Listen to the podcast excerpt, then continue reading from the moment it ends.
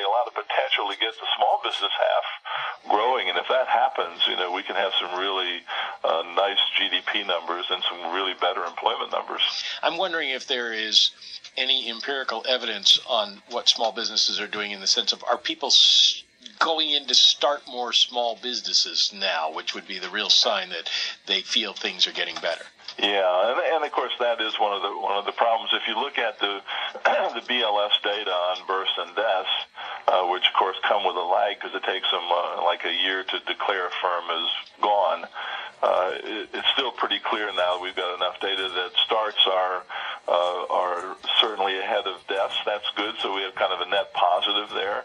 Um, but the the level of both of those is really way below where it typically runs historically. So you know, we do have more starts than terminations, but and and of course that net starts are good for jobs. That creates some jobs, but they're they're running at historically low levels, and we really need right. to see a lot more happening there. Bill, uh, link all this to nominal GDP, to the animal spirit of the nation. Deutsche Bank, we had Carl Riccadonna on, and and he really reemphasizes a, a, an incredibly constructive glide path to not warning in America, but just finally a better economy. Do you buy that scenario?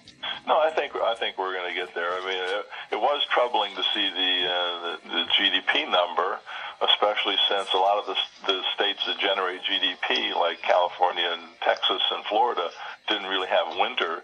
Uh, but you know, but winter did you know was a, was a heavy hammer on the numbers, that's for sure.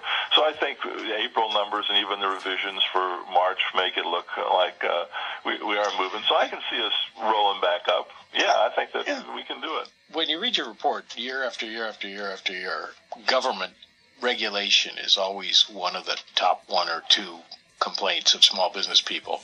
Isn't that sort of a given now? I mean, if it's every month, then how much is it really holding back on business, small business development? Well, it just it sets at a whole different level. That's why we're seeing, you know, uh, uh, the the level of starts uh, quarter after quarter after quarter is just below where you would typically uh, what you would typically see if the economy were growing at a, at a more normal pace. So, and in the Brookings, I think, just recently came out with a study that you know, about all the things in the in government that are holding starts back.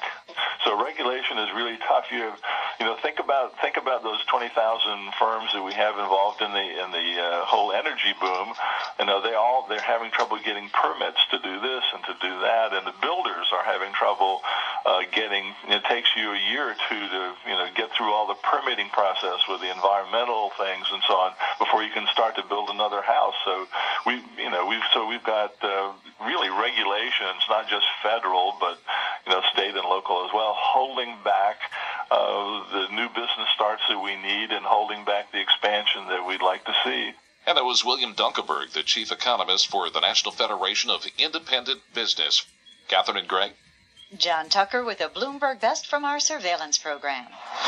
Later in this program, we'll be going underground for the look inside the $4.5 billion project to build a new subway line for New York's East Side.